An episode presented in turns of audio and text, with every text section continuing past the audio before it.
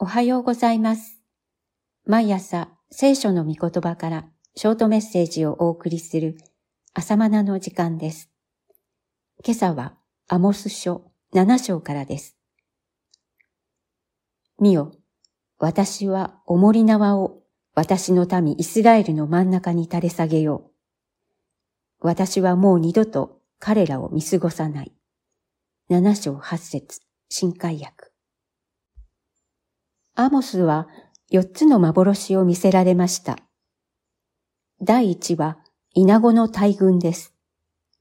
文字通りイナゴの大発生による被害を意味するのか、あるいは敵軍がイナゴのように来襲する様子なのか、定かではありませんが、いずれにせよ、イスラエルには耐え難い試練です。アモスはこのために鳥なしの祈りをし、結果、その災難は下りませんでした。第二は火です。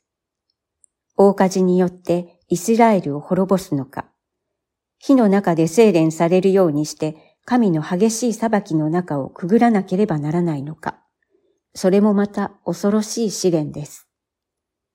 再びアモスの取りなしによって火の裁きは下りませんでした。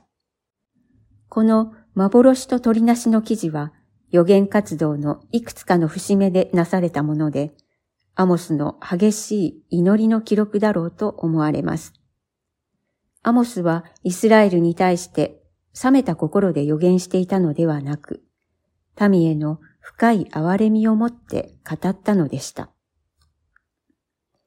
さて、第三の幻は冒頭の聖句にあるように、おもり縄の幻です。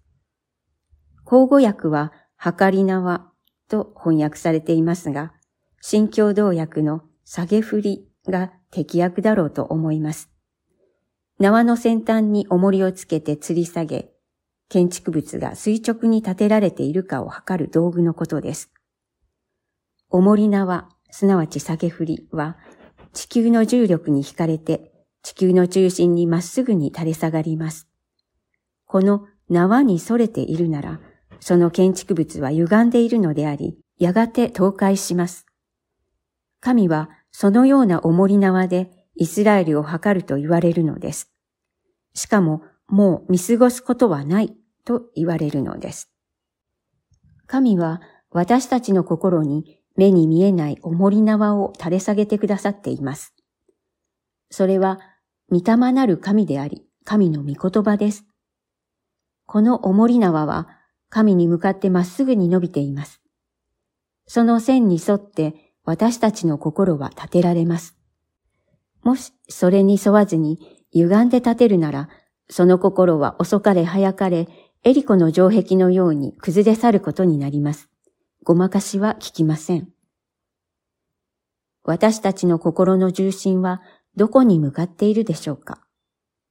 御霊と御言葉の指し示す方向へ心をまっすぐに向けようではありませんか。さて、アモスはこれらの予言を北王国のイスラエルで語っていました。ところが、北イスラエルの祭司であるアマジアは、彼の予言に耐えかねて、彼を国外追放しました。7章10から13節アモスの予言は、イスラエルの人々にとって、まさに重り縄、すなわち下げ振りでした。それに沿って、民はまっすぐに神に向かうべきでした。なのにイスラエルは、その下げ振りを捨てるようにして、アモスを追放したのです。こうして神の御言葉を追放したイスラエルは、やがてアッシリアによって滅びます。以上です。ではまた明日。